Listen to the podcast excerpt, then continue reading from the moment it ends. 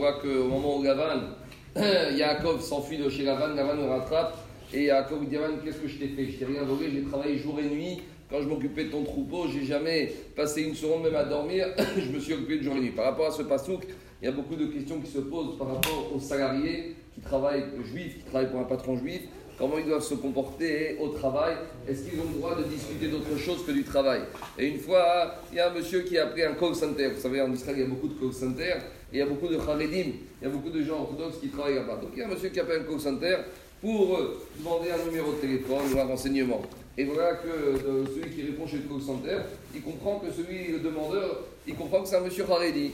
Donc il y a deux Haredim en ligne. Il y a celui, le salarié du call center et celui qui appelle. Et le salarié demande à celui qui appelle euh, J'ai reconnu un transaction de travail, mais est-ce que je, une, vais vous poser une question d'Alaha Alors, le Haredi lui répond Haredi, attendez, j'ai encore une deuxième question d'Alaha. Alors maintenant, le Haredi a un problème.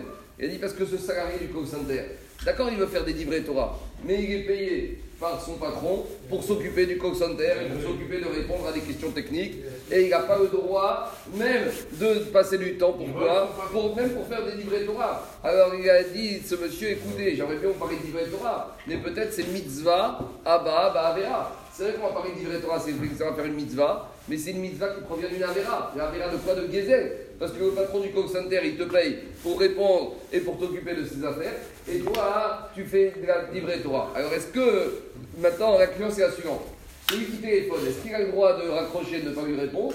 Parce que s'il lui répond, il est ce qu'on appelle une messaïa, il livre Avera. Il aide le salarié du call center à faire une Avera. Alors est-ce qu'il a le droit de ou d'un autre côté, peut-être que s'il raccroche, alors l'autre il ne va pas aimer, il va être écœuré, alors qu'il va écouter la Torah, il va écouter le Torah, comment il doit se comporter? Alors par rapport à ça, par rapport à ça, Admara dans Tanit nous raconte une fois, il y avait Abar Ikia, c'était le petit-fils de Chonia Mahagal, celui qui arrivait à faire tomber la pluie pendant les années de sécheresse. Il y a une délégation de Rahamim qui sont arrivés chez Abar Ikia pour lui demander, qui prie pour demander la pluie à Kadosh Baruch parce qu'il y avait une sécheresse terrible. Et il voit toute une délégation qui arrive et lui, il a son travail. Il est sur un arbre en train de couper des fruits. Il était salarié pour travailler en tant que métayer dans un champ de récolte. Alors, l'Agma a dit qu'il n'a même pas voulu leur répondre shalom. Pourquoi? Parce qu'il a dit Je suis occupé à faire mon travail. Même si je m'arrête et je réponds shalom, je suis déjà en train de quoi? En train de voler mon patron.